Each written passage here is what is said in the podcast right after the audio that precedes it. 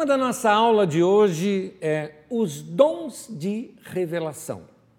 E eu começo com vocês estudando os 1 Coríntios capítulo 12, no versículo 7 ao versículo 11. E o texto diz assim: A cada um, porém, é dada a manifestação do Espírito visando um bem comum. Pelo Espírito, a um é dada a palavra de sabedoria, a outro, pelo mesmo Espírito a palavra de conhecimento. E a outro pelo mesmo Espírito, a outro fé pelo mesmo Espírito. E a outro dons de curar pelo único Espírito. A outro poder para operar milagres. A outro profecia. A outro discernimento de espíritos. A outro variedade de línguas. A outro interpretação e ainda outro interpretação de línguas. Todas essas coisas, porém, são realizadas pelo mesmo e único Espírito, e ele as distribui individualmente a cada um como quer. Esse texto nós encontramos ah, uma espécie de uma lista desses dons, dessas manifestações do Espírito Santo.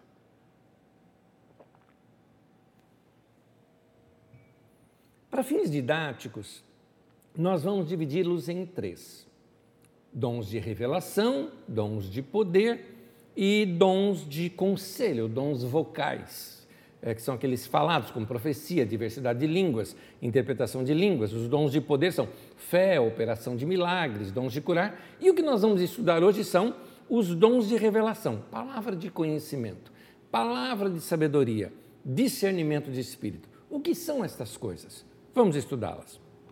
Vamos começar com palavra de conhecimento. Antes disso, se você ainda não baixou a sua apostila, tem o link da apostila aí no seu uh, uh, no YouTube. E você pode também uh, baixar no nosso site carisma.com.br/barra e aí você vai encontrar o link na nossa aula de hoje tem a nossa apostila. Para você acompanhar pela apostila ou até mesmo para você fazer anotações ou até para você revisar a aula, visto que algumas das, principalmente na aula de hoje, como eu tinha muito texto bíblico, eu resolvi não lê-los em aula, eu apenas vou citar, contar a história, tirar logo a lição que eu quero tirar do texto, mas a referência vai estar na sua apostila para depois, com o tempo, você ler e, e estudar melhor o texto. Vamos lá. O dom da palavra de conhecimento. O que, que é isso? Palavra de conhecimento não é um conhecimento natural, porque senão não seria um carisma palavra dom é carisma. Não seria uma manifestação do Espírito Santo, seria uma manifestação humana. Não é nada de errado com dom natural. Você vai à escola, vai à faculdade, você tem muito conhecimento por isso. Uma pessoa que estuda bastante vai ter muito conhecimento, mas esse não é o dom da palavra de conhecimento.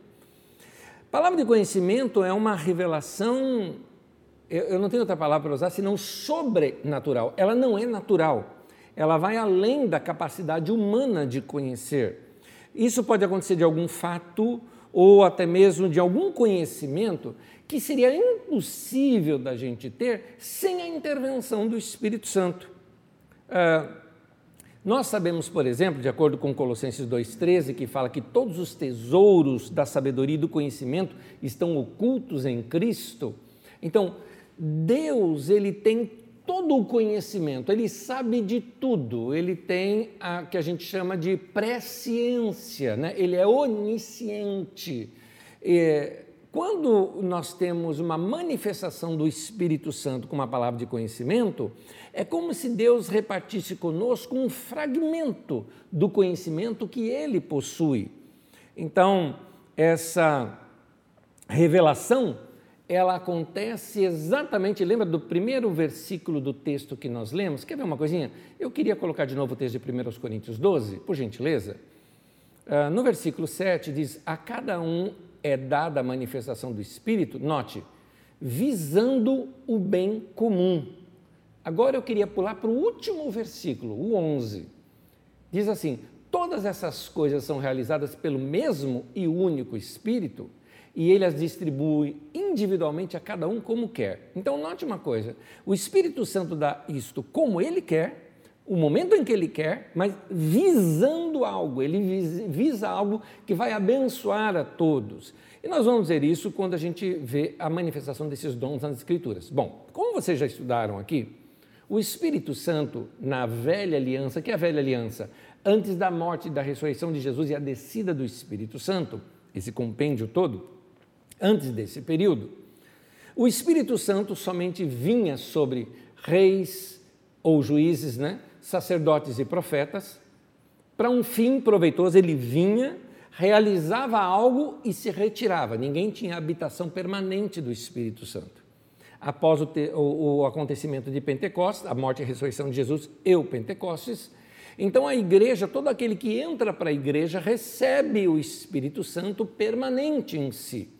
E este Espírito se manifesta ocasionalmente, não sempre, mas ocasionalmente, com alguma, e uma dessas manifestações do Espírito são um desses dons que nós chamamos do Espírito, ou podemos chamá-los melhor ainda como uma manifestação deste mesmo Espírito. Paulo o tempo todo fala, é o mesmo Espírito que opera isso em todos.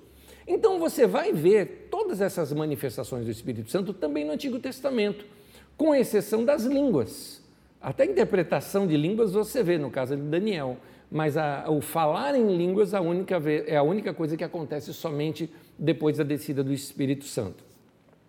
Então, a palavra do conhecimento também você vai ver acontecendo nas Escrituras Sagradas. Num, num deles, que acontece pelo menos em duas ocasiões que a gente vê, é no profeta Eliseu. Em 2 Reis 6, de 8 a 12, conta, você tem aí na sua apostila essa referência, conta acerca de Eliseu uh, dentro de uma situação difícil que vinha passando Israel. O que vinha acontecendo era o seguinte: a Síria queria invadir Israel. Então o rei uh, organizava com seu, seus líderes de exército uh, ataques sobre Israel, só que Deus revelava esses ataques para Eliseu. E aí, todas as vezes que a Síria tentava atacar Israel, Israel já estava preparado e fazia emboscadas e vencia, mesmo sendo um exército menor, vencia o exército da Síria. É interessante isso, porque um dos soldados, um dos generais, na verdade, do rei da Síria, fala para o rei, porque o rei fala: quem está aqui fofocando tudo isso? E ele diz: Rei, é que lá em Israel existe um profeta chamado Eliseu. E o que o senhor fala aqui, ele escuta lá. Então o rei decidiu atacar Eliseu.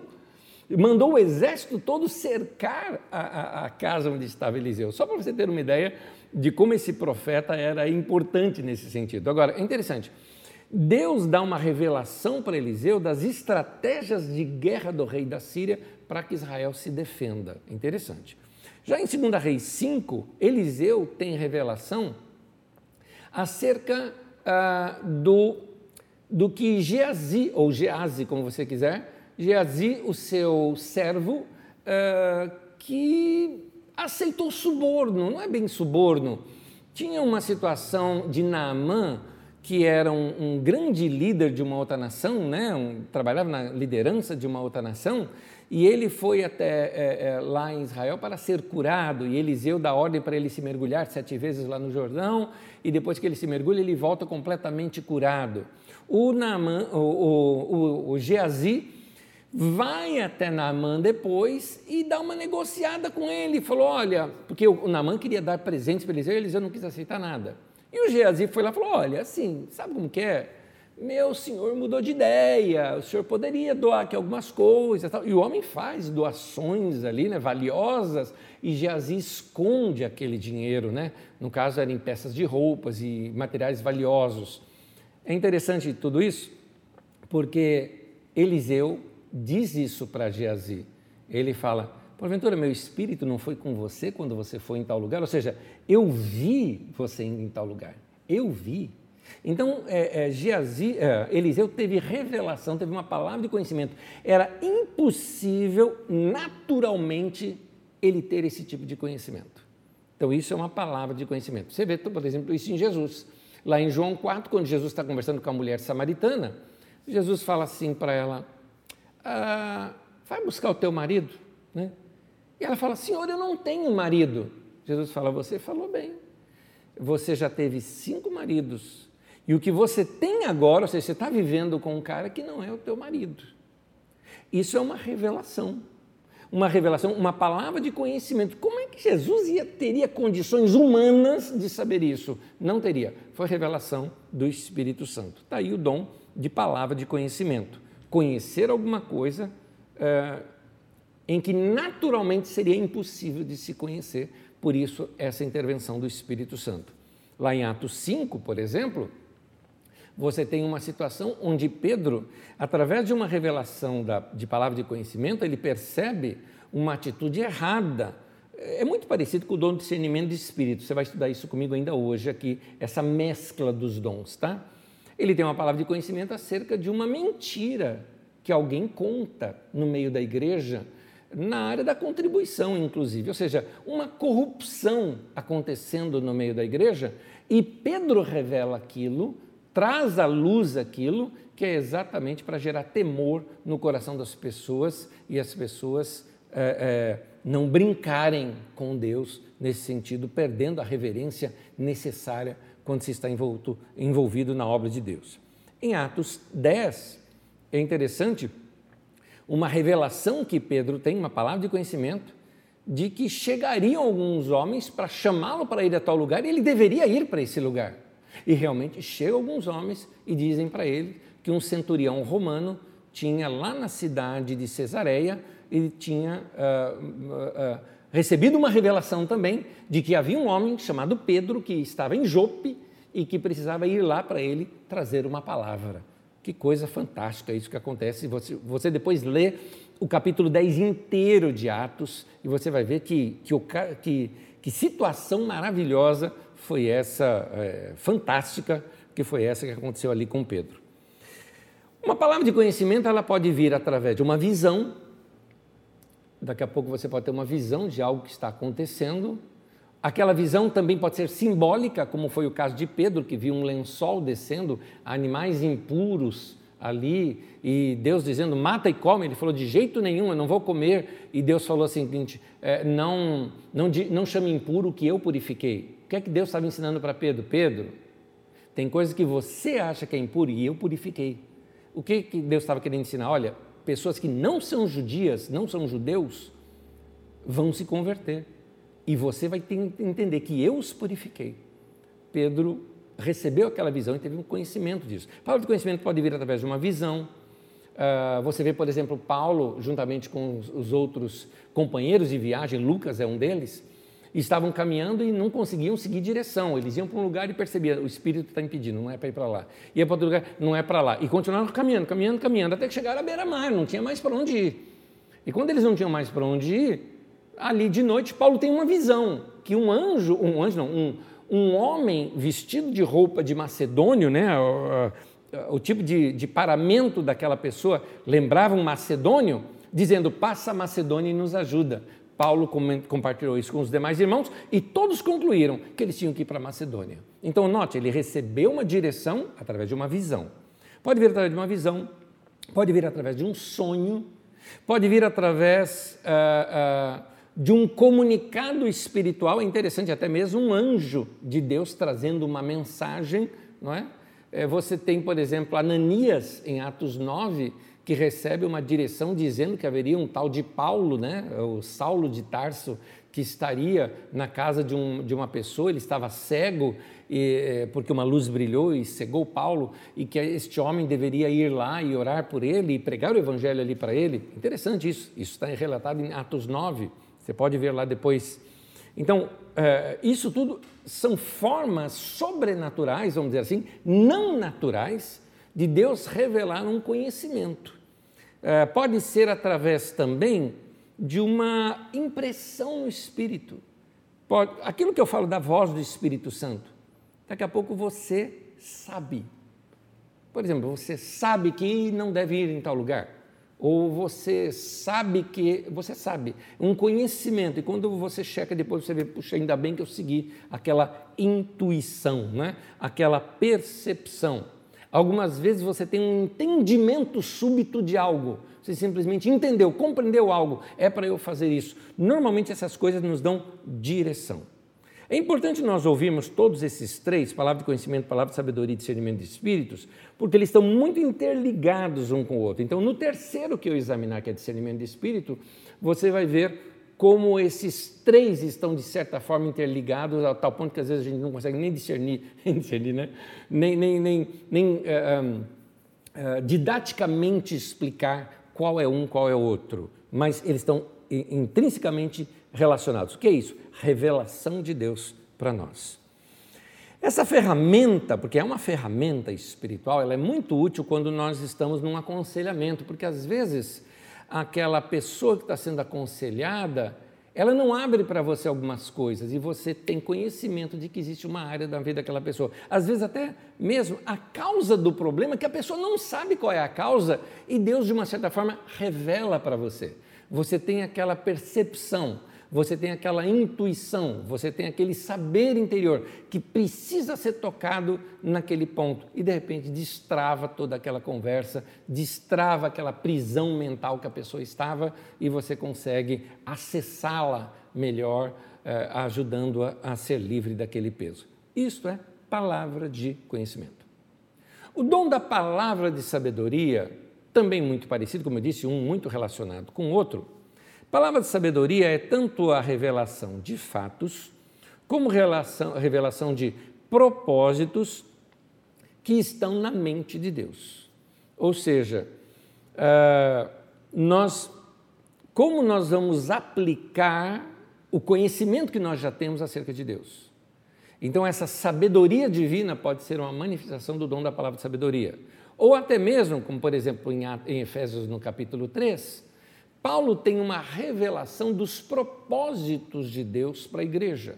É interessante, Paulo diz que por revelação ele entendeu o mistério que estava em Cristo oculto de gerações, de que Deus uniria a ideia de seu povo ser Israel com a ideia de expandir tudo isso também para os gentios. Ou seja, o evangelho agora não era mais somente para os judeus, mas até mesmo aqueles não judeus, como nós, por exemplo, poderíamos ser aceitos na família de Deus.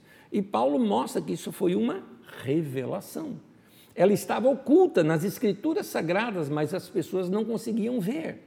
É interessante em Atos 15, por exemplo, quando tem esse embate de Paulo pregando o evangelho para os gentios e tirando dos gentios de que eles precisavam. Gentil é quem não é judeu, tá? Como nós, por exemplo tirando dos gentios ah, ah, que eles não precisariam se circuncidar para serem aceitos né, na, no novo Israel de Deus, que é a igreja. E teve uma discussão ali é, entre a liderança da igreja em Atos 15. Tiago, por exemplo, ele consegue perceber nas profecias, se não me engano, do profeta Amós, que havia ali uma revelação onde ah, ah, iria ah, Deus trazer a, a luz, restaurar ali o tabernáculo de Davi, né, para ter acesso a todos os povos, onde os gentios viriam também adorar a Deus. Então, eh, essa revelação é uma palavra de sabedoria, porque aquilo destrancou. A igreja estava num impasse. A palavra de Tiago destrancou tudo. Acabou o problema. Interessante, a palavra de sabedoria é como você usar, por exemplo, muitas vezes, o conhecimento que você já tem. Você tem conhecimento de algo, mas não sabe o que fazer. Mas a palavra sabedoria vem para isso. É o caso, de novo, que eu quero narrar, lá de Atos 10. O que acontece em Atos 10? Um centurião romano, aparece um anjo para ele e diz que as esmolas dele e as orações dele chegaram até Deus. E que Deus envia um anjo para dizer para ele o seguinte: manda seus homens buscarem um homem chamado Simão Pedro, né? Pedro, que está na casa de um tal de Simão Curtidor, né? Simão que cuidava de couro, né? Lá em Jope, uma cidade alguns quilômetros abaixo, lá em Jope. Ah, e ele vai te dizer as palavras que você tem que ouvir. É interessante, anjo não prega o evangelho. Então ele deu a indicação de quem poderia pregar. Ok. Pedro está lá na casa do Simão, curtidor. Pedro também chamava Simão, né? Então, Simão Pedro estava na casa do Simão, o curtidor. E ele, ah, antes de comer, ele sobe no terraço para orar e no seu tempo de oração ele tem uma visão dos céus. Nessa visão, Pedro compreende que chegaria algumas pessoas, Deus fala ali com ele, para levá-lo até a casa de Cornélio. Pedro vai, leva alguns irmãos consigo. Quando ele chega na casa de Cornélio, uma das coisas que ele faz, ele começa a pregar ali o evangelho, ele prega o evangelho e, e, e as pessoas ali vão se abrindo para o evangelho. E o que acontece? Deus batiza aquelas pessoas com o Espírito Santo. E aquelas pessoas começam, no meio do sermão de Pedro, a falar em línguas e a profetizar. Pedro então se reúne com, com aqueles irmãos que foram com ele, porque os irmãos que foram com ele ficam pensando, mas escuta, eles não são circuncidados, eles não são judeus, o que, que a gente vai fazer? Pedro fala assim: como é que nós vamos negar a eles o batismo sendo que Deus não negou para eles o Espírito Santo que derramou sobre eles, como também ele já derramou sobre nós lá no princípio, em Atos 2, não é? no caso, na narrativa de Atos 2. Pedro tem essa sabedoria de indicar, e Pedro ordenou, ele mandou, ele falou: Eu estou mandando, nós vamos batizar todos eles. Interessante isso. Pedro, nesse momento, estava usando as chaves do reino dos céus e abriu a porta do evangelho para os gentios. Olha que coisa maravilhosa. Então, isso é sabedoria. Ele acabou, não só acabou com uma tensão na igreja, como a igreja se expandiu, porque a igreja ia ser um movimento dentro do judaísmo, só isso, que talvez até teria até acabado hoje em dia. Mas a igreja, ao invés de ser somente uma, uma subcultura do judaísmo, ela ó, se abriu, e quem abriu essa porta para os gentios foi Pedro apóstolo. Uma outra coisa que eu vejo na palavra, no, no dom é, é, de, de palavra de sabedoria, eu vejo muito interessante numa outra narrativa em Atos 21. Em Atos 21, nós vamos ver vários dons operando junto. Nós vamos ver o dom de profecia operando, nós vamos ver o dom da palavra de conhecimento e nós vamos ver o dom da palavra de sabedoria, tudo operando. Qual é a história? Paulo está na casa de alguns discípulos. E vem um profeta chamado Ágabo. E esse profeta pega o cinto de Paulo, amarra suas mãos e diz: Assim farão com o dono desse cinto. Ele estava profetizando: Paulo vai ser preso. Note, não só era profecia, como era também uma palavra de conhecimento: Paulo vai ser preso. Diante disso, há uma reação dos discípulos. Qual a reação dos discípulos? Paulo, você não vai para Jerusalém, porque lá vão te prender, segundo essa profecia, segundo essa palavra de conhecimento, lá você vai ser preso, e nós não queremos que você seja preso. E aí entra a palavra da sabedoria, onde Paulo percebe o seguinte: gente, Deus está no controle, eu vou. Se é para ser preso, eu vou ser preso, eu estou em paz. Seria isso, eu estou em paz. É para lá que eu tenho que ir, é para lá que eu vou. E interessante, o fato de Paulo ter sido preso o levou, na verdade, para o centro do império, porque na sua prisão ele foi transportado depois para Roma. E era para lá que Paulo precisava de fato ter ido. Então, uh, aí você vê vários dons operando junto.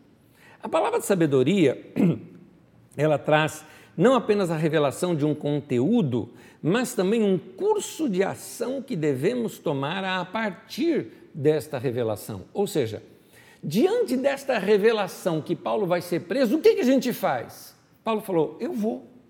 Apesar disso tudo, eu vou. É só para eu não ser pego de surpresa. Então, essa profecia me trouxe consolo. Na hora que eu vi alguma coisa acontecendo, tanto que quando teve um tumulto e prenderam Paulo, Paulo estava de boa.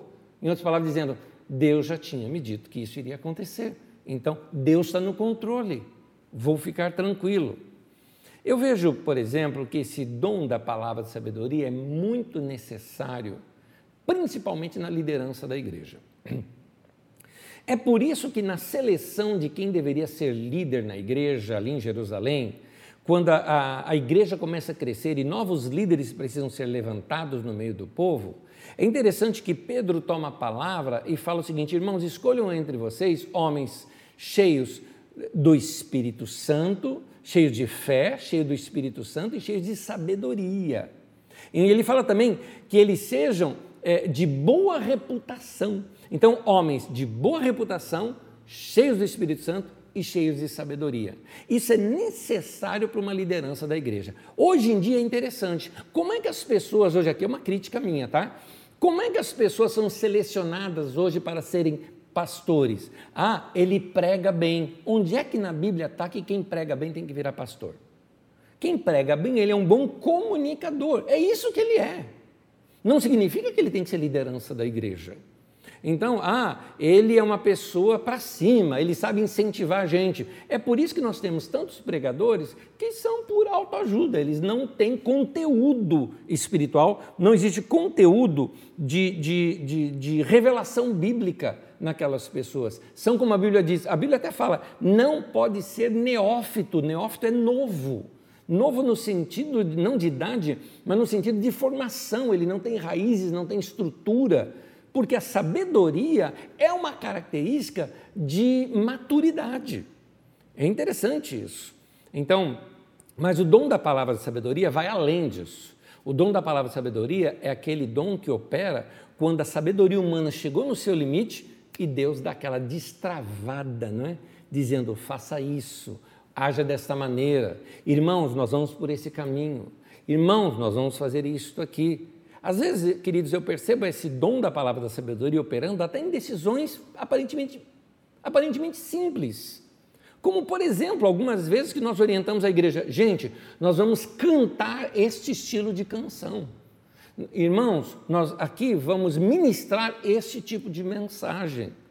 Vamos, nesse tempo, estudar isso daqui. Muitas vezes é uma palavra de sabedoria, de uma direção para a igreja ir. É, é, uh, caminhando naquela direção, porque isso vai ser útil lá adiante.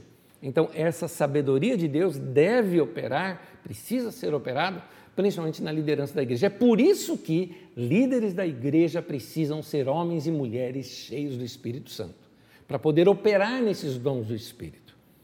O terceiro que aparece nessa lista de revelação é o dom de discernimento de espíritos. Nesse eu vou expandir um pouquinho mais, porque ele contém muito dos outros que nós já citamos, mas aqui é muito mais ampla a sua, a sua abrangência.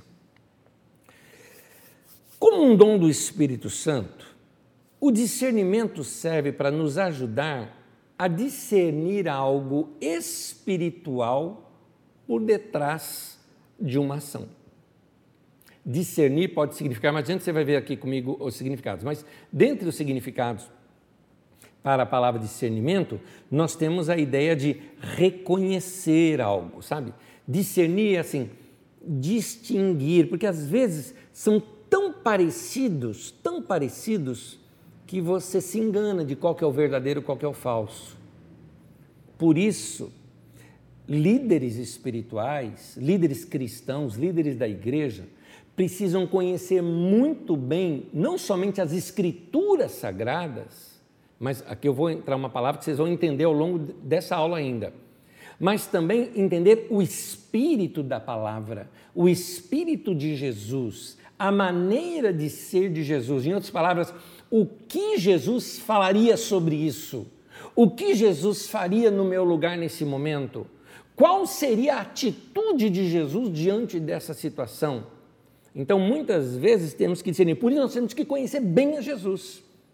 Há um tempo atrás eu vi uma história de um, de um pastor que conversou com uma pessoa que trabalhava uh, na Polícia Federal, exatamente na, no, no, discernimento, né? Na identificação de notas falsas. E, e, ele disse assim: escuta, com tanta nota falsa por aí, não é? Tudo bem, uma de 420 reais ficou fácil de achar que era falsa, né? que apareceu isso esses dias aí na mídia. Mas com tanta nota falsa por aí, tão parecida com a verdadeira, que um olho natural não reconheceria a diferença. Como é que você conhece a diferença? Como é que você conhece todas elas? Ele falou: é impossível se conhecer todas as notas falsas. Ele falou: então como que você faz? Ele falou: eu conheço muito bem a verdadeira. Porque eu conheço muito bem a verdadeira, fica fácil identificar o que é falso.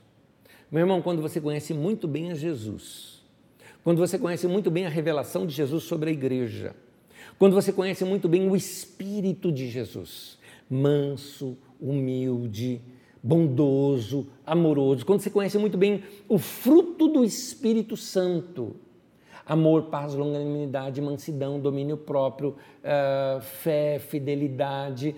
Quando, quando você vai vendo a temperança, tudo isso é fruto do Espírito Santo. Dá para você discernir se uma ação, se um movimento, pode ser até uma pregação ou algo, se aquilo é do Espírito Santo ou é estritamente humano, maligno, não é? Ruim, não precisa ser do demônio para ser ruim, não é?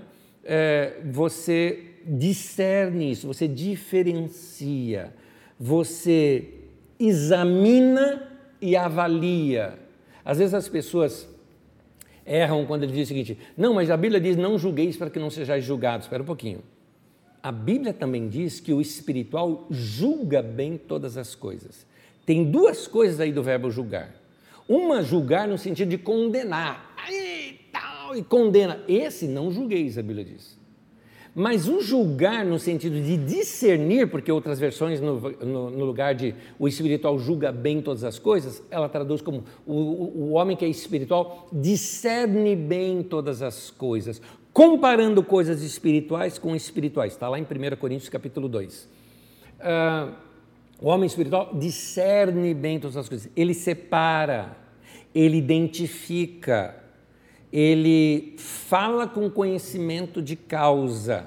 É por isso que eu digo que a gente tem que conhecer nossa história, conhecer a história da igreja, conhecer as escrituras, conhecer o espírito das escrituras, né? o, o porquê que o texto está sendo escrito daquela maneira. Tudo isso nos ajuda a ter o discernimento. E o dom de discernimento do Espírito é quando ele vem acima dessa nossa compreensão natural e nos revela algo que seria impossível nós conhecermos é, pela nossa capacidade natural. Vamos lá. É, ele vai nos ajudar a discernir quando é uma ação do Espírito Santo, ainda que estranha. É interessante isso. Existem algumas ações no meio da igreja que pode parecer algo estranho. E nesse sentido que pode parecer algo estranho, a gente fica querendo saber, isso é do Espírito Santo ou não? Novamente eu te falo que em Atos 10 isso aconteceu. Porque em Atos 10, o, qual é o estranho ali? O estranho é que para eles só ia se converter judeu. Aí um bando de italiano, gentil, estão lá e, e começa a falar em línguas? Como assim? Falando línguas igual a gente? Isso é de Deus? É do diabo? O que, que é isso? E Pedro discerne que aquilo era uma ação do Espírito Santo. Identifica como uma ação do Espírito Santo. Da mesma forma, existem algumas manifestações que às vezes elas nem precisam ser bíblicas, assim, não precisa alguém na Bíblia ter tido essa experiência e pode ser uma ação do Espírito Santo, que você nota, é estranha, mas você sente paz. Está em paz com aquilo. É uma ação do Espírito Santo. É, é, por exemplo, eu vou, vou, dar um exemplo para vocês, tá? Vou dar um exemplo para vocês. Eu me lembro uma vez, eu era solteiro, então devia ter. Eu, eu me lembro que eu era ainda bem jovenzinho, acho que eu deveria ter meus 16 anos de idade, mais ou menos, estava ajoelhado na beira da minha cama antes de dormir, como eu tinha costume de fazer, eu orava ajoelhado antes de dormir. E eu estava orando e eu comecei a sentir um calor muito forte, um calor muito forte, como se alguém tivesse jogado um baita cobertor em cima de mim, mas era uma noite fria, e aquele calor forte, e aí meu corpo começou todo a tremer. E tremia, e tremia, e tremia, e aí passou aquilo. E eu voltei a orar e continuei orando. Mas eu senti paz eu senti presença de Deus. Sei explicar aquilo? Não sei explicar, mas sei que me fez muito bem. Parou por ali. Não preciso virar doutrina isso. Todo mundo que precisa orar precisa tremer, não precisa. Nada disso precisa acontecer, mas eu discerni aquilo era uma ação do Espírito Santo. Eu procurei meu pastor na época, então, vendo pelo pastor que eu procurei, eu me lembro então, eu tinha meus 17 anos já de idade, 17 anos de idade. Naquela, naquela época, meu pastor era o pastor Davi Clava, ali na primeira igreja batista da Lapa. Eu procurei o meu pastor naquele tempo e falei assim com ele: falei, pastor, aconteceu isso, isso, isso comigo. Ele pegou, ouviu, ele falou: meu irmão, você tá, teve uma experiência de ser cheio do Espírito Santo. teu corpo sentiu a tensão do sobrenatural tocando nesse corpo físico. Foi isso. Deixe-me orar por você e abençoar a sua vida. E aí ele me alertou, falou: Mas não fique esperando que isso aconteça de novo. Pode acontecer, mas isso não é regra para você. Foi uma experiência única e guarde-a com uma boa memória para o resto da sua vida. Gente, eu tinha 17, hoje eu tenho 54. E eu estou lembrando dessa ocasião como se fosse ontem. Então, é, é, isso é discernimento. Você discernir uma ação do Espírito Santo por detrás de uma ação que pode até parecer estranha aos olhos humanos. O contrário também é verdade. Eu me lembro uma vez, fui convidado num determinado lugar para ensinar sobre o Espírito Santo, sobre os dons do Espírito Santo, inclusive. Terminando de ministrar ali naquele lugar, o pastor fez um apelo ali, um pouco estranho, na minha opinião, e as pessoas começaram a ter umas manifestações um pouco estranhas também, na minha opinião. Estou sendo honesto, o que, que era? Gente que andava de um lado para o outro assim, parecia que estava cacarejando, gente rodando igual se roda a baiana, sabe, no centro espírita. É, aquela coisa estranha, eu parei, eu me afastei, eu não fui lá impor as mãos sobre as pessoas igual o pastor fez. Eu pedi para ele, ele me chamou, eu falei, não vou, meu irmão, vou ficar aqui. Eu me aguardei um pouco porque eu queria ter discernimento do que era que estava acontecendo ali.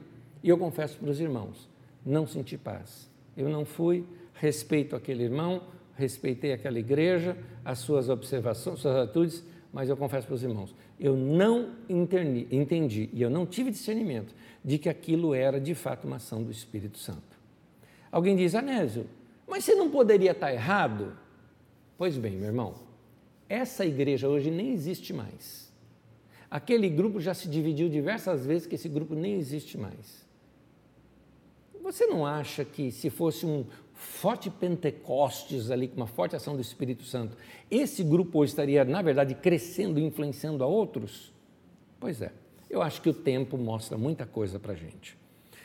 Uma outra coisa que o, a, o discernimento do Espírito Santo, esse dom nos ajuda a discernir, é discernir a ação de espíritos malignos mesmo quando esta ação não é evidente. Por quê? Uma pessoa, vamos lá, está assim, se debatendo lá no chão e é uma mulher e está com voz de homem, ou aquele jeitão todo, né, serpentiano, está na cara que tem uma ação maligna ali. Você não precisa nem de discernimento, vamos ser sinceros. Qualquer um notaria. Agora, imagina alguém chegando, por exemplo, Vamos imaginar uma situação nos dias de hoje, tá? Vamos imaginar, por exemplo, vamos imaginar uma, uma situação, uma situação que poderia ter sido real. Vamos imaginar, por exemplo, como estive eu com o Lorival, que é um outro pastor aqui da nossa comunidade, nós estivemos lá numa parte do sertão do Nordeste pregando, e a gente pregava assim, sem destino. A gente chegava num lugar, parava o carro, descia as pessoas, a gente ia andando pelas ruas, ruas eh, que eram vilarejos, seja, uma casa aqui, outra lá, embaixo, né? E a gente ia orando: Senhor, onde o Senhor quer me levar hoje para pregar o Evangelho? E daqui a pouco chegava num lugar e pregava, não é? Ou como aconteceu, um dos pastores de lá, inclusive, estava comigo, Jairo, um irmão muito querido, e nós estávamos no carro e assim, indo para casa, já, mas assim, se Deus quiser nos usar, Ele nos usa, mas estávamos já voltando para casa, já era tarde isso. E ele falou: Anésio, Deus falou comigo para parar naquela casa. Eu falei, vamos seguir o que Deus te falou. Dito e feito. Entramos ali, fomos recebidos e tudo mais, as pessoas se abriram para o Evangelho. Foi uma coisa linda que aconteceu, mas linda, linda, linda, linda. O, o homem aquela mulher caiu em lágrimas de, de, de falar assim: Deus enviou vocês, vocês são anjos de Deus aqui para nós. Foi uma coisa linda de ver. Muito bem. Vamos entender, vamos imaginar agora, estou criando uma situação. Vamos imaginar então que eu, o Jairo e o Lorival, por exemplo, e estivéssemos andando num lugar e vem alguém atrás gritando: Olha, esses daí vieram para pregar o evangelho para a gente. Esses daí são homens de Deus. Esses daí são homens santos, são servos do Deus Altíssimo para pregar o evangelho. E aí, uma pessoa que nunca tivesse visto a gente, o que, que você pensaria? Uau, Deus está usando aquela pessoa para falar desses caras. Aconteceu isso na Bíblia.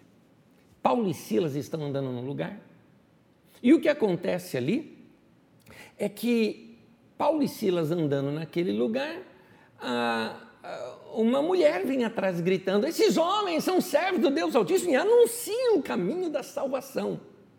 Isso se deu por três dias, três vezes, dias seguidos, consecutivos, que Paulo passava por aquele lugar, essa mulher falava isso deles. No terceiro dia, Paulo se dirige e falou: Espírito imundo, sai dessa mulher. E o espírito saiu e a mulher estava, na verdade, era possessa por um espírito imundo. Note que coisa. Uma ação maligna falando certo. É interessante isso. Era impossível discernir aquele espírito pela mensagem, porque os demônios estavam falando a verdade ali. O que significa que nem tudo que reluz é ouro. O que significa que mesmo espíritos malignos podem falar a verdade. E o dom de discernimento de espíritos serve para discernir esse espírito que está por detrás dessas, desses falsos mensageiros, como era esse caso aqui. Uma outra forma de discernimento de espíritos também, o dom de discernimento de espíritos, pode revelar, como eu já disse, ações do Espírito Santo, pode revelar ações malignas mas ações também do espírito humano. Aqui a gente precisa ter um entendimento, que mais tarde você vai ver na sua própria apostila, porque a palavra espírito, pneuma, ela também pode ser traduzida como vento, ela também pode ser traduzida como inspiração. Alguém se inspirou a algo, aquilo é o espírito, tá? Inspirou e trouxe uma poesia, inspirou e trouxe uma canção, inspirou e trouxe uma palavra, aquilo é espírito, tá? Segundo o texto grego. Então, também significa, pode significar a intenção por detrás daquilo que está sendo feito. Ou seja, você usa isso em português. Com que espírito essa pessoa está falando essa coisa, hein? Qual é a intenção dessa pessoa em me dar esses presentes? O que, que esse cara tem por detrás quando ele está fazendo o que ele está fazendo? Muito interessante isso. E aqui entra alguns pontos. Jesus, por exemplo, discernia bastante isso. Mateus 9 e Mateus 22 tem situações diferentes em que Jesus, por exemplo, discerne o espírito que estava por detrás dos fariseus, como se ele dissesse assim: é, Eu sei que está no seu coração, eu sei a intenção, Deus me revelou a intenção do teu coração. E aliás, o texto diz assim: Conhecendo-lhes os pensamentos, diz um dos textos, né? Jesus discerniu a má intenção daqueles homens, percebendo o que se passava em seus corações. Sabe quando uma pessoa está falando uma coisa com você, tudo verdade o que ela está falando, mas você percebe que tem alguma coisa errada? Alguma coisa não bate. Tem coisa nisso aí, né? Nesse mato tem cachorro. Você nota que tem alguma coisa errada. É interessante isso. O caso é que às vezes a gente. Quem dizia isso foi um outro pastor meu, pastor Walter de Lima Filho ele dizia que uh, existe no mundo algo chamado transferência de espíritos. Isso ele, ele aprendeu com Jack Hayford. Jack Hayford é um cara muito interessante. Se um dia você uh, puder ler livros de Jack Hayford, eu, eu, eu recomendo. Uh, Chave da Oração, alguma coisa sobre oração, tem um livro de Jack Hayford que é muito bom, qualquer dia eu lembrando o nome eu coloco para vocês. Um livro muito bom de Jack Hayford sobre oração. E tem um outro dele que fala a Igreja do Caminho, que é a igreja dele, a igreja que ele pastorava em Van Nuys, Califórnia, uh, que conta a vida daquela igreja. Muito saudável aquele livro, muito saudável. Provavelmente você só vai encontrar em PDF na internet, que eu acho que não se editam mais esses livros. Jack Hayford, por exemplo, um pastor até quadrangular lá nos Estados Unidos, ensinou isso e meu pastor, Walter Lima Filho, pegou esse ensinamento e desenvolveu bastante. Ele dizia o seguinte, ele falou, no mundo todo, nós estamos transferindo espíritos para as pessoas. Espírito, não está falando de espírito de demônio, não é disso que está falando, está falando de atitudes. A gente passa cultura, passa atitude. Nota, duas pessoas andam junto muito tempo e uma pega a atitude, o jeito do outro. Pois bem, ele falou: o perigo está quando aquele espírito é ruim, ou seja, aquela atitude é maldosa ou ela é ruim, mas a pessoa não está transparecendo isso em suas palavras. Na prática, ele falou o seguinte o indivíduo é orgulhoso, mas ele dá um estudo sobre humildade. E o povo vai sair dali o quê? Orgulhoso de ser humilde. É isso que ele quis dizer, que você passa aquilo que você é. Ele tinha até algumas ideias bíblicas, por exemplo, Deus tirou do espírito que estava sobre Moisés e colocou sobre Josué, está isso nas escrituras sagradas, não é? Então mostra essas atitudes erradas das pessoas, ou atitudes certas das pessoas também, que passam um para o outro. Inclusive, atitudes boas passam. Tem gente que você conversa com um cara dá vontade de orar. Tem gente que você conversa ou ouve a pessoa, dá vontade de estudar a Bíblia. Por quê? Porque aquilo é a verdade por detrás daquela pessoa e de fato é o que ela é. Então ela passa aquilo que ela é. Ela tem paixão por Deus, te faz você amar mais a Deus. Ela é bondosa, ela te passa essa bondade, ainda que ela nunca fale sobre bondade para você, mas ela te passa o que ela é. Isso pode ser bons ou maus, como você vê, mas aqui não está falando de demônio nem de anjo, está falando de atitudes, de, de, de coisas, de, de atitudes do coração né, de uma pessoa que acaba passando para outra. E o dom de discernimento do Espírito nos ajuda a discernir isso. Por exemplo, Jesus discerniu a falsidade, a má intenção em palavras aparentemente corretas, atitudes aparentemente corretas, que os fariseus tinham com ele. A Bíblia vai além, porque ela começa a mostrar a que é possível se discernir algo maligno por detrás de um ensino. E aqui é algo dentro da igreja que está falando, não é no mundo fora, não é na televisão, não é isso, está falando dentro da igreja. Uma atitude errada por parte de quem ensina. Quem nos revela isso é Paulo apóstolo. Eu vou ler o texto aqui para vocês, em 2 Coríntios capítulo 11, do versículo 3 ao 5, vamos acompanhar a leitura. Paulo diz assim: Mas eu receio que, assim como a serpente enganou a Eva com a sua astúcia, assim também seja corrompida a vossa mente e se aparte da simplicidade e pureza devidas a Cristo. Antes de eu continuar a leitura, fique firme aí na, na sua tela, percebendo o texto. Note, ele está dizendo: do mesmo modo como a serpente veio com a Eva, você lembra como é que a serpente enganou a Eva? Ela foi sorrateira, ela foi colocando em dúvida ali a, a palavra que Deus tinha falado com Adão e Eva, ela vem devagarzinho e corrompe a mente. Paulo está dizendo, da mesma maneira, vocês estão sendo levados pelas lábias de homens que não têm verdade no Evangelho e vocês estão perdendo a simplicidade e pureza devidas a Cristo. Eu acho importante nós notarmos isso no texto, porque o que o texto está querendo nos mostrar é o seguinte: existe evangelhos sendo pregado por aí com um espírito diferente do espírito de Jesus, que é de simplicidade, que é de pureza. Existem evangelhos, entre aspas, por aí, sendo pregado que faz de você um arrogante, que faz você fazer que está todo mundo para o inferno e é nós aqui agora que chegamos para dominar o pedaço. E Jesus nunca quis isso.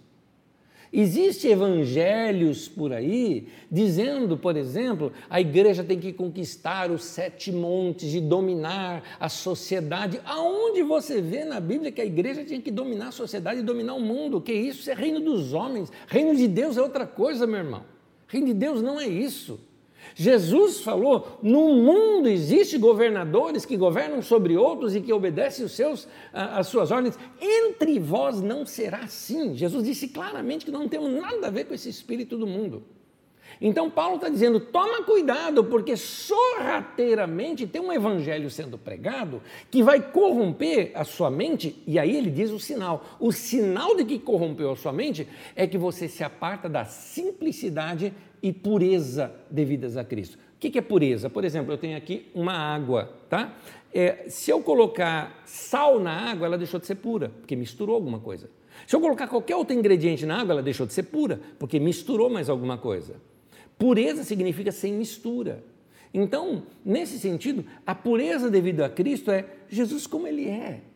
É, é, é, é, você ler sobre Jesus, ver que ele é manso e humilde e reproduzir isso. Por isso, o fruto do Espírito, amor, paz, longanimidade, mansidão, domínio próprio. Quando foge dessas coisas, por exemplo, domínio próprio, você vê caras por aí, em nome do Evangelho, por exemplo, brigando, discutindo, entrando assim é, veementemente com outro espírito que é, a Bíblia chama de espírito diferente. Diferente do que? Do original, que é o Espírito Santo, que é Cristo, que é paz, amor, longanimidade, mansidão. Percebe isso? Então, corrompe a mente. Eu vou continuar a leitura do texto aqui com vocês. Note que Paulo está falando disso. Isso que eu estou te falando é o que Paulo está dizendo. Você vai ver no texto. Diz assim: se, na verdade, vindo alguém prega outro Jesus que não temos pregado. Nota aí, um Jesus diferente do Jesus bíblico, um Jesus diferente do Jesus histórico.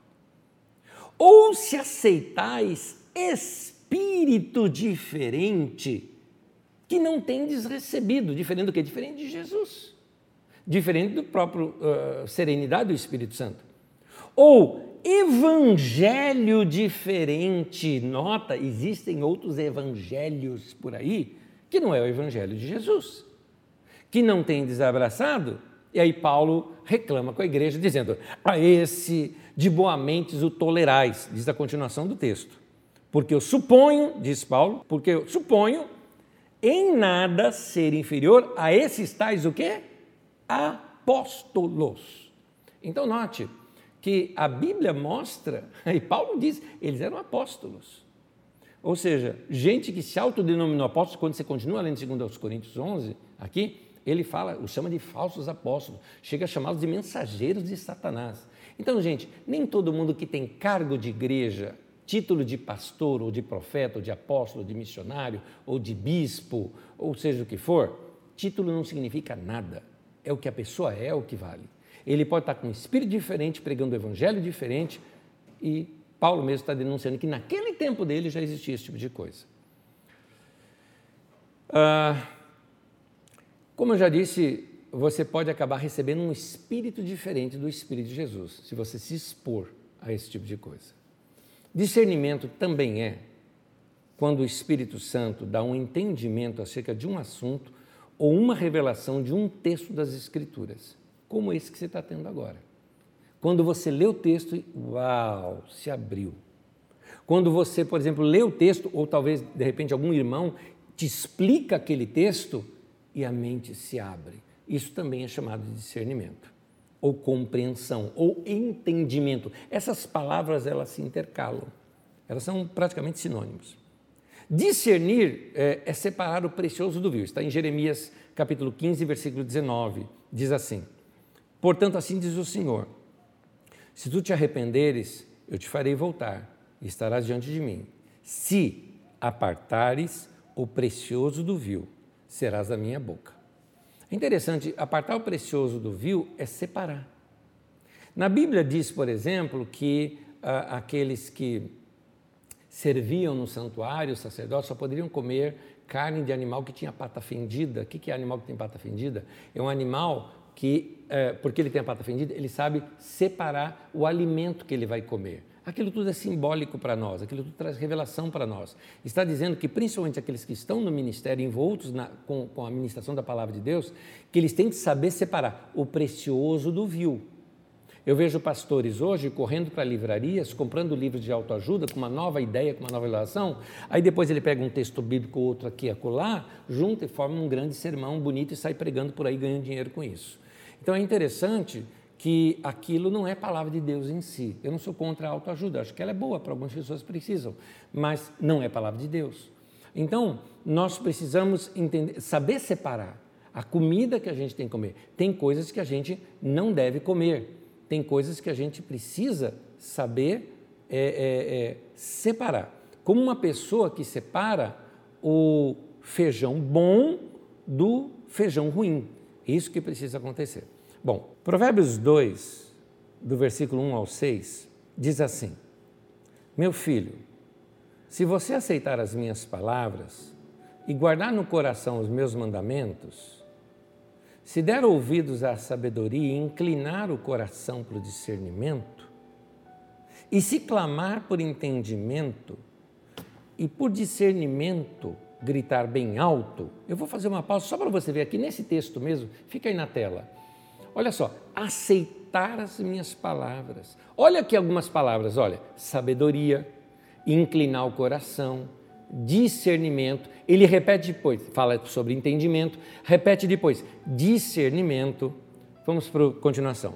Se procurar a sabedoria como se procura a prata, buscá-la como quem busca tesouro escondido, Então você entenderá o que é temer o Senhor e achará o conhecimento de Deus. Note de novo aqui, ó, procurar sabedoria, buscar, buscar como quem busca um tesouro. Aí diz assim: então você entenderá e achará conhecimento. Note, entendimento, conhecimento, sabedoria, tudo interligado. E aí continua o texto dizendo: uh, e achará o conhecimento de Deus. E diz assim o texto: uh, Pois o Senhor é quem dá sabedoria, e da sua boca procedem o conhecimento e o discernimento. Nota de novo as palavras: sabedoria, conhecimento, discernimento. Quando você lê o texto de Provérbios, por exemplo, Provérbios capítulo 2 e capítulo 8, tantos outros textos de Provérbios, capítulo 1, 2, o 4, 8, eles tratam muito sobre a questão da sabedoria, você vai notar que o discernimento também é um fruto da sabedoria. Você busca a sabedoria e junto com ela vem o discernimento e o entendimento.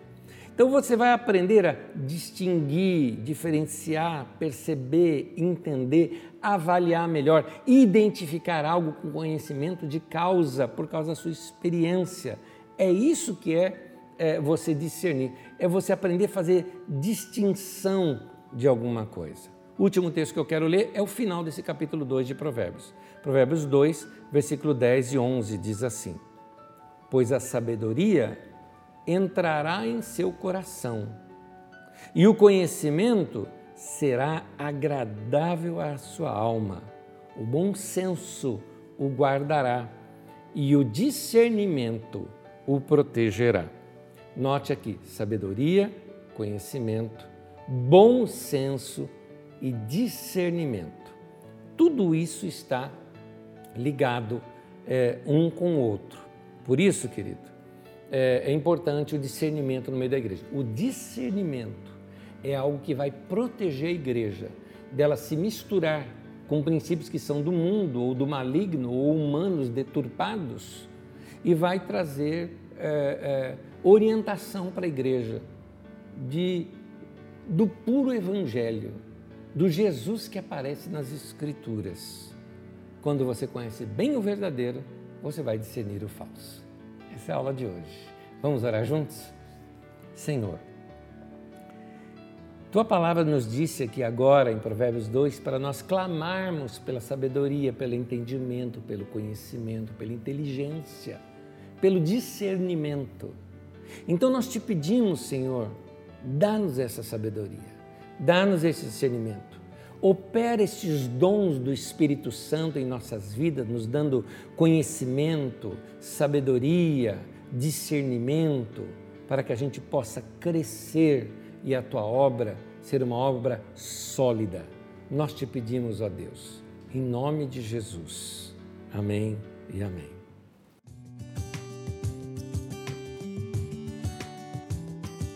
O Márcio pergunta o seguinte, Anésio, eu tive algumas experiências com revelações mas ainda eu não era convertido. Como eu posso saber se é um dom do Espírito Santo? Bom, lembrando vocês que ninguém tem dom do Espírito. Nós temos o dom que nós temos é o Espírito Santo. Isso foi falado em aulas passadas já. E o Espírito Santo se manifesta em nós como ele quer e como ele quiser. Então, de fato, pode ser um dom do Espírito Santo operando. Agora, vou te falar uma coisinha bíblica. Cornélio, por exemplo, teve ali uma palavra de conhecimento, dada através de um anjo, inclusive, para ele, dizendo que tinha um nome, deu o nome do homem, Simão Pedro, o nome do dono da casa, Simão, a, a, a, como identificar, achar esse cara em Jope? Era o curtidor, ou seja, o homem daquele vilarejo que cuidava de couros na cidade. Tem um homem lá que vai estar orando e você vai mandar os seus homens para buscá-lo. Olha que coisa, foi uma revelação. E Cornélio não era convertido. Entendeu? Então, ah, ah, Deus faz o que Ele quiser fazer, meu querido. Deus faz, não é? Deus dá essas revelações, sim. Tá? Agora, como é que eu sei que é de Deus? Olha a história. Você hoje está convertido, você está em Deus, você está em paz. Você olha para a história e fala, puxa, aliás, você fica assim, é, pasmo com o amor de Deus. Como Deus me amava já naquele tempo fazendo isso por mim. Não é maravilhoso? Então você sentiu paz? Está aí uma das formas, numa das respostas aqui eu vou dar essa mesma resposta, paz. Paz é um símbolo claro, é uma, uma evidência clara de que é uma ação de Deus. Quer ver? Aqui, a segunda pergunta da Dilceia agora. Dilceia perguntou assim: Como discernir se uma revelação foi feita, é, é, uma, uma, revelação feita foi para mim mesmo e que, e que veio verdadeiramente de Deus? Está aí, Dilceia. Quando Deus fala, você sente paz. Quando Deus fala, é uma profecia. E a profecia, ela é para exortar, exortar é trazer para perto. Sabe, levantar. Sabe aquela assim, meu, me deu um up. Uau, essa palavra me levantou. Isso é exortar. Consolar é uma outra situação. Puxa, eu estava triste, estava sendo. Estou consolado, eu estou em paz. Né? Ou é, é, exortar, consolar e edificar. Ou seja, fiquei melhor depois dessa palavra. Então, quando uma palavra te joga para baixo, quando uma palavra é, é, te confunde mais ainda, parece que não é de Deus. Porque Deus não é um Deus de confusão, e sim de paz, diz a Bíblia Sagrada. Então, a Bíblia diz: busca paz e siga. Agora, quando uma palavra não fez nenhuma coisa nem outra para mim, eu ouvi uma palavra, não tive o discernimento dela. Olha, se Paulo, sendo Paulo, teve três dias para ter discernimento de uma mulher que vinha falando atrás dele, por que, que eu não posso também esperar um tempo? Sabe o que, que eu faço? Eu digo o seguinte: aqui no cantinho da minha cabeça, lá dentro, tem um monte de cabide. Eu pego essa palavra e penduro lá no cabide e guardo. Sigo a minha vida normal. Aquela palavra não é para me dirigir. Aquela palavra simplesmente é para me apoiar, para me exortar, consolar e edificar. Dirigir, eu vou ser dirigido pelo Espírito Santo falando diretamente comigo. Mais adiante no meu caminhar, surge uma situação, eu falo, ah, então agora eu entendi aquela palavra, essa peça do quebra-cabeça se encaixa aqui. Ou ela vai apodrecer lá e você nunca vai usar. Entendeu? Não fique com, com, com receios, né? Você não tem que obedecer uma palavra que você não está seguro naquela palavra. Lembra, profecia, tudo isso não é para dirigir a tua vida. O que dirige a tua vida é o Espírito Santo. Portanto, você tem que ter paz. Teve paz? Então siga aquilo que foi falado. Vamos lá. A Patrícia pergunta aqui o seguinte: Olá, Anésio, poderia colocar no chat a indicação do livro que você citou na aula? Sim, eu coloquei no chat, mas vou repetir. O nome é Jack Hayford, está aqui no, no, no chat.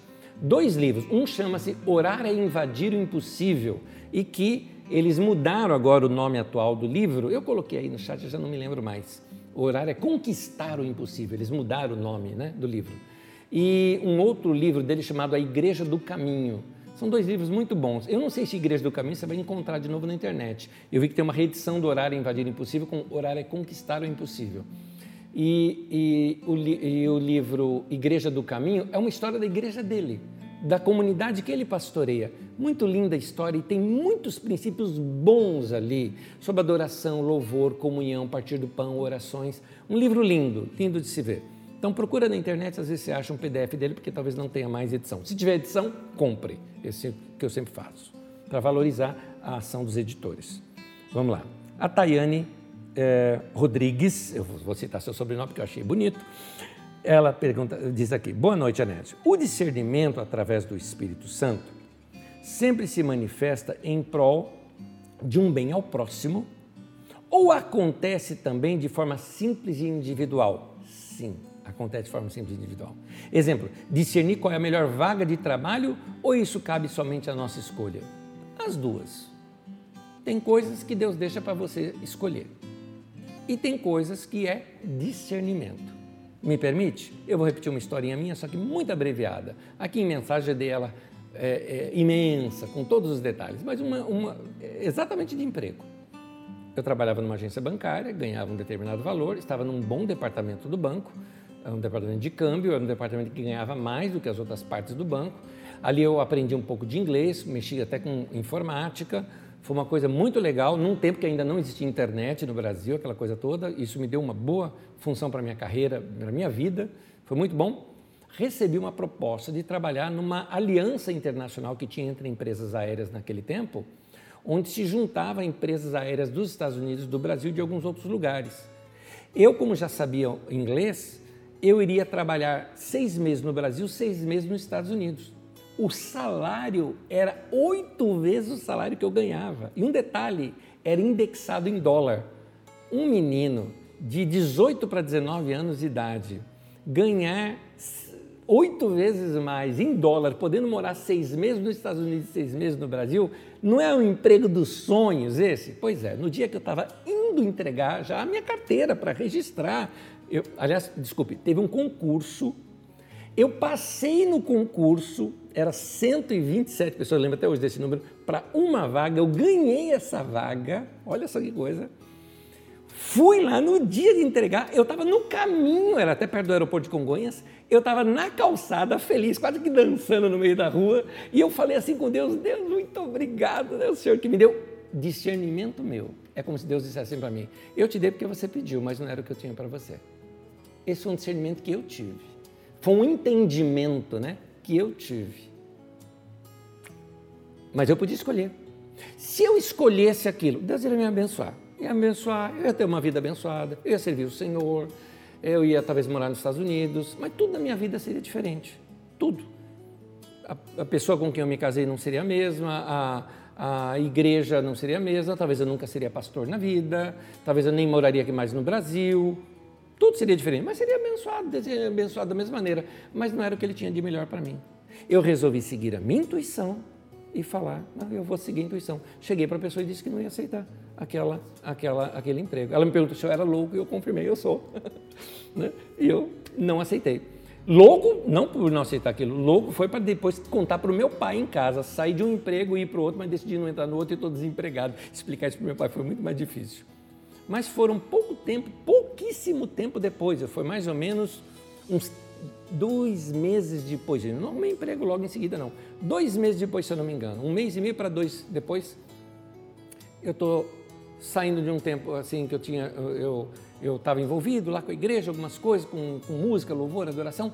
Meu pastor pega, que era o Walter de Lima Filho, ali na igreja da Comunhão, na Rua Tito, pastor passa assim por mim e falou: Anésio, Deus falou uma coisa comigo a teu respeito, eu queria falar com você depois do culto. Eu falei: depois do culto, de jeito nenhum. Aí eu agarrei a perna dele, eu era muito brincalhão, agarrei a perna dele e falei: não te, não, não te largo enquanto não me abençoares, né? igual é, Jacó fez com o anjo. Né? Ele riu para mim e falou: Anésio, eu te conto depois, mas eu vou te adiantar. Eu falei: não, eu, eu te adianto.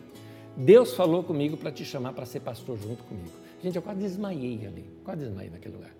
Falou assim um negocinho para mim fantástico. Veja bem, eu acredito que os dons do Espírito ajudam você a discernir a voz de Deus nesses momentos, entender a direção de Deus para a sua vida. E eu vou te dizer uma coisinha, eu tenho vontade hoje de eu, com 54 anos, voltar lá para aquele menino que agora tinha 19 anos, então eu acertei a idade, é 19 anos de idade, voltar para aquele menino de 19 anos de idade, dar um abraço nele e falar, mano, gostei demais do que você fez, porque influenciou toda a minha carreira e toda a minha vida e eu sei que aquele menino de 19 anos acertou. Está aí. Então, realmente funciona para a vida pessoal também. O Cleiton pergunta aqui para a gente, Anésio, José teve uma palavra de conhecimento ao revelar o sonho de Faraó sobre os sete anos de fartura e os sete anos de fome, e uma palavra de sabedoria na solução do problema. É isso? Sim, sim, perfeito, perfeito. Ele discerniu ali o sonho, né? Ele revelou uma palavra de conhecimento ali do sonho, disse exatamente o que iria acontecer e depois operou em sabedoria para dizer: bom, diante disso nós vamos fazer tal coisa. Note, o sonho de Faraó não dizia o que, que tinha que fazer. Isso foi a sabedoria de José ali, não é? No caso, revelação de Deus para ele. Perfeitíssimo a sua interpretação de localização da operação de Deus aqui nesse, nesse, nessa questão de José. A Miriam pergunta aqui: Olá, cheguei tarde, não peguei a aula toda, mas vou voltar depois. De boa, Miriam. Está na internet para isso, assiste depois. Não, mas é isso mesmo. Chegou no meio da aula, assiste dali em diante, depois você pega a volta, assiste tudo, né? Enfim, já tive experiência de revelação, entre aspas, em sonhos que acabaram acontecendo depois. Como classifico isso? Você classificou. Revelação, pronto. É, revelação é um entendimento que não tinha como você ter por meios naturais. Se ele veio por sonho, por visão, por anjo que apareceu, por um entendimento, por uma ideia ou por uma percepção, é revelação. Como dá o nome disso? Palavra de conhecimento, palavra de sabedoria, discernimento de espírito. Como eu disse, eles interagem entre si. Em outras palavras, irmão, irmã, você já teve muita experiência com Deus e às vezes você nem notou que foi tanta experiência com Deus assim. Então, minha palavra final, terminada aqui as perguntas, fica aqui agora para você. É, minha palavra final para você: se encha com o Espírito Santo, se encha com Deus. lendo as Escrituras, orando, buscando a Deus, tendo um coração bondoso, perdoando, abrindo seu coração para Deus, você está estar prontinho para receber qualquer comunicação celestial para você, não é? Qualquer comunicação do Espírito Santo para você. Só fica um alerta: não fique esquisito. Não fique assim, né? Achando que você é um ser humano de outra categoria superior aos outros. Nada de nada. Nós somos servos de todos. Nós somos simplesmente gente. Nós é gente. Mas que a gente possa ser usado pelo Espírito Santo, ouvir a voz de Deus e ter uma vida muito boa. Que Deus abençoe cada um de vocês. Até a próxima aula na semana que vem. Deus te abençoe.